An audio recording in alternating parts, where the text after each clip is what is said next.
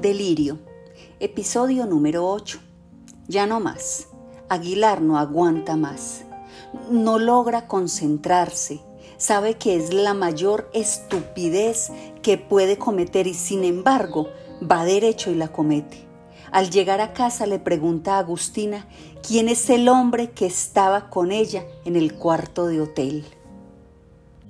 Gesticulando como un galán de película mexicana, le exigió explicaciones, le armó un escándalo de celos a ella, que tiene semejante boroló en la cabeza, que llora por cualquier cosa, que se defiende atacando como una fiera, que no sabe dónde está parada. Y como no me responde, sigo insistiéndole sin piedad. Sospecho que inclusive zarandeándola un poco. Así que no recuerdas. Te voy a recordar entonces. Le digo y hago sonar la voz masculina que encontré grabada al regreso de Ibagué. Tercer y último mensaje. Pero primero en orden de aparición ante quien desgraba. Porque en este contestador antediluviano el tiempo queda registrado al revés. Muy altanero el hablante ¿No hay nadie ahí? ¿Dónde coños puedo llamar entonces? Segundo mensaje, misma voz, que ya empieza a impacientarse. ¿Hay alguien ahí? Es sobre Agustina Londoño, urgente. A ver si la pueden recoger en el Hotel Wellington porque no está bien. Mensaje inicial, misma voz. En ese primer momento todavía neutra. Llamo para pedir que recojan a Agustina Londoño en el Hotel Wellington, en la carrera 13, entre 85 y 86. Ella no está bien. De verdad no sé qué necesidad tengo de empeorar las cosas y alterar a Agustina haciéndola escuchar esto. Debe ser que me están derrotando los nervios. Trata de justificarse Aguilar o la urgencia de saber qué fue lo que pasó durante mi ausencia, o el cansancio de todas estas noches en blanco, o deben ser los celos, más que todos los celos, qué vaina tan perversa son los celos. Sabes, Agustina, ese domingo me hice mil preguntas después de escuchar las grabaciones, mientras volaba en la camioneta hacia el Wellington a recogerte cómo, por qué, si te había pasado algo, me estaban llamando de un hotel y no de un hospital. O tan mal estará que no puede avisarme ella misma. ¿Y por qué quien llama no se identifica? Si es una trampa, ¿qué clase de trampa será? Te habrían atropellado, te habrían secuestrado, te habrías caído un hueso partido, una pelea con tu madre, una bala perdida, un atraco. Pero entonces, ¿por qué me mandan a un hotel? Otro hubiera sospechado que su mujer se recluyó en un cuarto de hotel para suicidarse, pero Aguilar no barajó esa posibilidad. Te aseguro, Agustina, que eso ni lo pensé siquiera, porque sé que el suicidio no forma parte de tu extenso repertorio. ¿Sabes cuántas preguntas puede hacerse una persona a lo largo de las 60 cuadras que se estiran desde nuestro apartamento hasta ese hotel? Por lo menos cuatro por cuadra, o sea, 240 preguntas, todas inconducentes y disparatadas. Pero entre todas ellas había una pregunta reina, una duda más pertinaz que las demás, y era si tú me querrías, Agustina, si me seguirías queriendo pese a eso que te había sucedido y que yo aún no sabía qué era. Aguilar aprieta una vez más el repeat del contestador y Agustina que durante toda la escena ha permanecido muda, se zafa de su puño que la retiene agarrándola por la muñeca, entra a la cocina, trae de allá una jarra llena de agua y la vierte entera sobre el sofá. Hay que enfriar, dice. Es malo lo caliente. Lo que está caliente duele. Pero volvamos a lo nuestro, le dice el Midas McAllister a Agustina. Volvamos a la apuesta que quedó casada ese jueves en el Esplanade. Quedamos tan disparatados con el asunto que durante toda la semana no hablamos de nada más. Telefonazo va, telefonazo viene, a carcajada limpia, por cuenta de la araña y de su lánguido pipí. Yo hacía los preparativos para el primer round, que quedó fijado para la noche del viernes de la semana siguiente a partir de las 9. Y ellos se dejaban caer por el aerobics o me pegaban un timbrazo para que los mantuviera al tanto. Para referirnos al tema sin dar boleta, empezamos a llamarlo Operación Lázaro, por aquello de la resurrección. A todas estas, y por otro lado, le llega al Midas, al Aerobic Center, un trío de gordas alaraquientas que se bajan de una nave deportiva de un sorprendente color verde limón. Tres rubionas teñidas con saña como para borrar cualquier rastro de pigmentación, cocos de oro que les dicen, no sé si me hago entender, te estoy hablando de una Trinidad deprimente, mi linda Agustina, de tres nenorras de muy mal ver.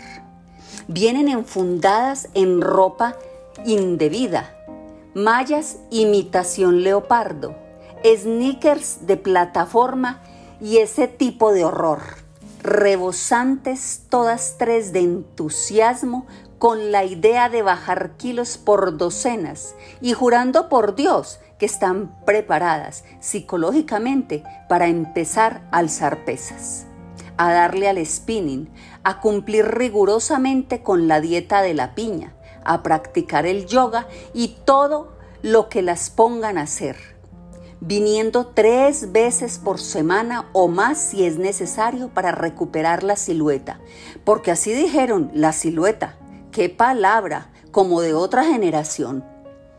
Que si es tipping, uy sí, qué rico, en eso me inscribo yo y rumba aeróbica, uy, sí, qué emoción, en eso también. A cuánta cosa se le iban apuntando y cuando ya estaban en confianza porque me habían confesado su peso y edad, mejor dicho, cuando ya eran como de la casa, me abrazaban y me sueltan de frente la noticia de que son primas políticas de Pablo y que fue personalmente la esposa de Pablo prima hermana de ellas, quien les recomendó mi gimnasio. Y yo, mosqueado, les pregunto de cuál Pablo me están hablando. Pues ¿cuál Pablo va a ser? ¿El único Pablo? ¿Pablo Escobar? Un momento. Agregias damas, les digo con maña, para que no me noten el disgusto soberano. ¿A dónde creen que van? Yo tengo que cuidar el estatus de este establecimiento y a ustedes la demasiada plata se les nota al rompe.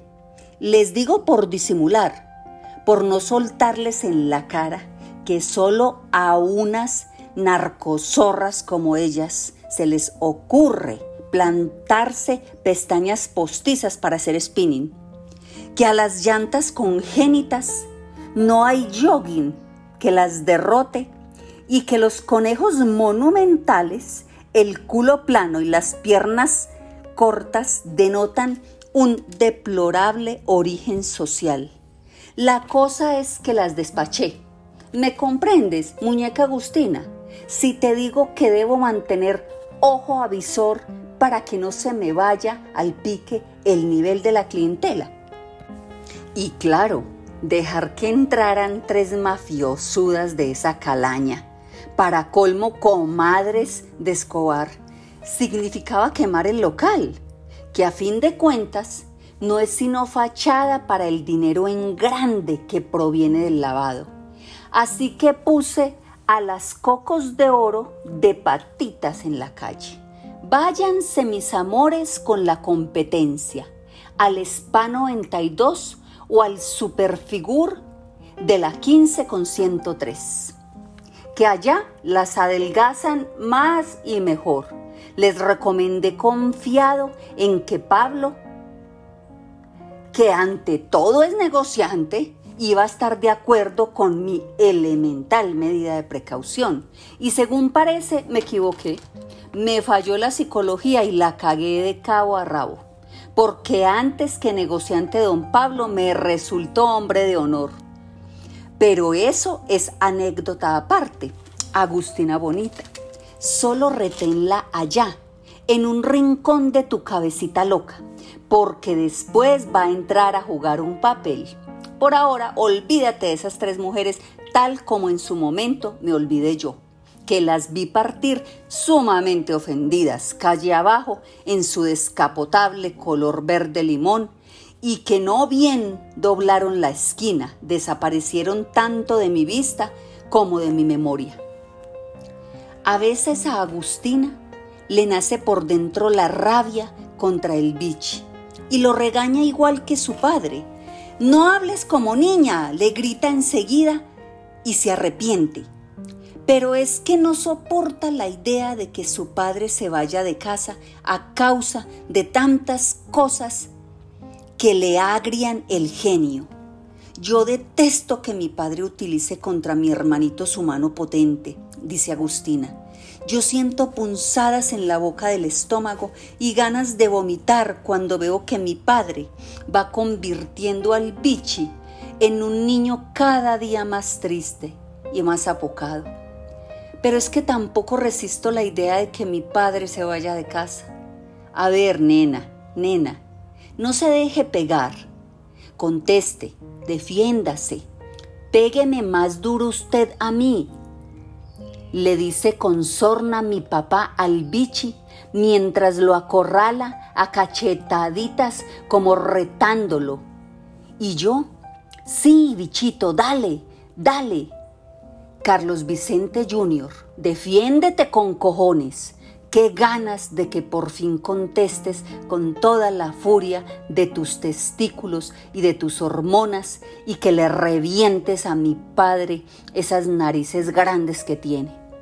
Que le rompas aunque sea un poquito la boca a ver si por fin se da por satisfecho y se siente orgulloso de ti y a gusto con todos nosotros. Pero el bichito es débil le falla a la hermana cuando ella más lo necesita. Solo sabe aguantar y aguantar hasta que ya no da más. Y entonces se sube a su cuarto a berrear. Como una nena, ahí es cuando todo mi odio se vuelca contra mi padre y quiero gritarle a la cara que es una bestia, un animal asqueroso, un verdugo, que es un cobarde que maltrata a un niño, pero a fin de cuentas no le digo nada porque los poderes huyen en desbandada y el pánico se apodera de mí. Y entonces pienso que tal vez a mi madre le suceda lo mismo, que soporta lo que sea con tal de que mi papi no la deje. Pero nuestra ceremonia es otra cosa. Durante nuestra ceremonia secreta el bichi y yo, y sobre todo yo, nos volvemos todopoderosos, más allá de todo control. Es el momento supremo de nuestro mandato y arbitrio, el ritual de nuestra victoria. Nos encaramamos en el armario, sacamos las fotos de la ranura entre la pared y la viga y las ponemos sobre mi cama. Primero así no más, como caigan, mientras arreglamos todo lo demás con la televisión prendida a alto volumen para que nadie sospeche. El bichi me espera sin calzoncillos mientras que yo, sin panties y con las cosquillas esas, bajo por la escalera del servicio hasta la alacena y me robo una de esas servilletas de lino que según dice mi madre fueron de mi abuela Blanca, la esposa del alemán Son unas servilletas anchas almidonadas que la madre pone en el comedor grande cuando vienen invitados a cenar y que tienen iniciales antiguas bordadas en una esquina. Durante esa parte de la ceremonia, Agustina debe empeñarse con sumo cuidado porque la falda del uniforme es corta y plisada y si se mueve mucho, las sirvientas se van a dar cuenta de que debajo no lleva nada. Por el robo de la servilleta me puedo ganar un regaño que sería lo de menos. Lo grave es que mi madre se entere de que ando sin panties, porque es capaz de matarme por eso. Traigo del baño un platón lleno de agua y ya de vuelta en mi cuarto cerramos bien la puerta, encendemos las velas y apagamos la luz. Con el agua del platón hacemos las abluciones, que quiere decir que nos lavamos bien la cara y las manos hasta dejarlas libres de pecado. Y luego Agustina dobla la servilleta de la abuela blanca en forma de triángulo hace que el hermano pequeño se acueste sobre la cama y levante las piernas. Le coloca la servilleta por debajo como si fuera un pañal. Le echa talco Johnson y lo frota bien como si fuera su bebé y luego le acomoda el pañal, que sujeta con un gancho de nodriza. Lo que sigue es vestirnos con los ropajes siempre los mismos. El mío una vieja levantadora de mi madre de velouros color vino tinto y sobre los hombros la mantilla negra de ir a misa que fue de mi abuela. Lo tuyo, bichito, es el pañal y sobre el pañal un kimono negro de flores blancas y amarillas de un Halloween en el que me disfrazaron de japonesa. Hubiéramos querido pintarnos la cara, pero no lo hacemos por temor a que después los rastros de pintura nos delaten. Para ponerse los ropajes, Agustina y su hermano se paran de espaldas el uno al otro y no se miran hasta quedar listos. Y entonces empieza lo de las fotos, que es lo más importante, el centro de todo la última llamada, porque esos son los haces de nuestro poder, bastos, copas, oros, espadas, las cartas de nuestra verdad. Tú y yo sabemos bien que esas fotos son más peligrosas que una bomba atómica, capaces de destruir a mi padre y de acabar su matrimonio con mi madre y de hacer estallar nuestra casa y aún toda la cabrera si es así y si se nos antoja. Por eso antes de ponerlas en orden encima de la tela negra debemos hacer siempre el juramento, pronunciar las palabras. ¿Juras que nunca vas a revelar nuestro secreto? Te pregunto en voz baja, pero solemne. Y tú, Bichi, entrecerrando los ojos, dices, sí, lo juro. Juras que a nadie bajo ninguna circunstancia o por ningún motivo le vas a mostrar estas fotos que hemos encontrado y que solo son nuestras. Sí, lo juro. Juras que aunque te maten, no las mostrarás ni le confesarás a nadie que las tenemos. Sí, lo juro. Sabes que son peligrosas, que son un arma mortal. Sí, lo sé. Juras por lo más sagrado que nadie se va a enterar jamás de nuestra ceremonia, ni de nada de lo que en ella pasa. Sí, lo juro. Luego tú me tomas a mí idéntico juramento, iguales preguntas e iguales respuestas. Y empezamos a mirar las fotos una por una y a colocarlas en su debido lugar sobre la cama la tía Sophie con la camisa abierta, la tía Sophie desnuda sobre la silla reclinomática del estudio de mi papi, la tía Sophie sentada sobre el escritorio con tacones altos y medias de seda, la tía Sophie recostada de espaldas y mostrándole a la cámara las nalgas, la tía Sophie mostrando las tetas mientras mira a la cámara con una sonrisa tímida e inclina la cabeza de una manera anticuada. La tía Sophie en sostén y pantis. Y la que preferimos tú y yo, la que siempre colocamos más alta, sobre el promontorio de la almohada. La tía Sophie con joyas, peinada de moño y vestida con un traje largo, negro y muy elegante, pero que le deja una teta tapada y a la vista la otra. Y ni tú ni yo podemos quitar los ojos de esa cosa enorme de la tía Sophie que se deja por fuera a propósito y con toda la intención de que nuestro padre se enamore de ella y abandone a mi madre. O sea, su propia hermana, la que no tiene las tetas poderosas como ella. Pero, ¿cómo puedo componer, dulce blanca mía? Le pregunta Portilinus a su esposa si los vivos tampoco me dan tregua, descansa, Nicolás. Tiéndete aquí junto a mí, sobre la hierba, bajo las ramas de nuestro mirto, y permite que el buen sol te caliente los huesos. Entonces él recomienza la retaíla del apremio. Has dicho nuestro mirto, el árbol nuestro, en un idéntico bis que se desenvuelve hasta la trémula frase final, nosotros dos, y aún por tercera vez trata de cerciorarse para aplacar la ansiedad, pero en ese punto ella, que en el fondo sabe que ya no habrá alivio, se apresura a decir, basta, ya basta, Nicolás, que me fatigas. Le pide alerta a frenar ritmos y reiteraciones que abran en él las puertas del desvarío.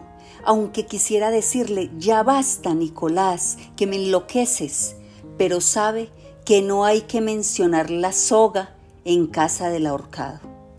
Y es que pese a su juventud, Blanca es de piedra y sobre esa piedra él construye su vida. Mi fortaleza en lo alto, le dice, o mi castillo fortificado o en alemán mi Starkes Matchen, y así lo confirma ella cada vez que puede, según consta en las páginas de su diario. Siento que mi coraje es suficiente para lo que pueda venir, y tratándose de mi amado Nicolás, puede venir cualquier cosa. Pero yo vivo solo para él y siempre le brindaré mi amor y mi apoyo, pase lo que pase. Blanca es Starkes Machen, pero hay una cosa que la hace tambalear y esa cosa es la palabra que maltrata y acorrala. Y más aún si sale de los labios de su marido, carnosos y cálidos, rojo clavel, calenturiento, tan propenso a la revelación como el disparate. Siempre creí que las dificultades que por épocas tenía Nicolás para expresarse en castellano le venían por el hecho de ser extranjero. Les confesó Blanca a sus dos hijas, Sophie y Eugenia, cuando éstas fueron adultas, hasta que descubrí, porque me lo contó una prima suya que pasó por Colombia de regreso hacia Alemania y que bajó hasta Sasaima a visitarlo, que también en su propia lengua natal a veces era coherente y otras veces tartajoso y confuso.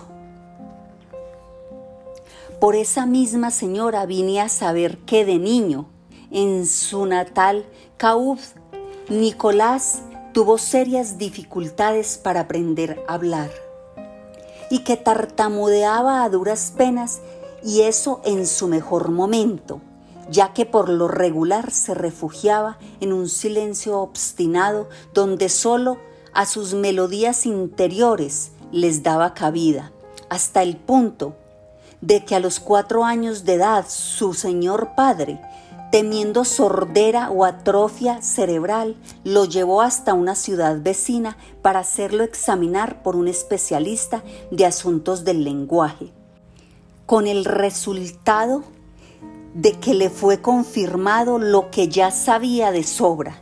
El pequeño Nicolás, talentoso y precoz para el piano, era lerdo y negado a la hora de hablar, y porfiado más allá de las amenazas paternas y aún del castigo físico, cuando se emperraba en cerrar el pico y en taparse los oídos para desentenderse de la voz humana, aún de la suya propia, como si lo lastimara, o se le colara hasta la nuez del cráneo para estallarle por dentro.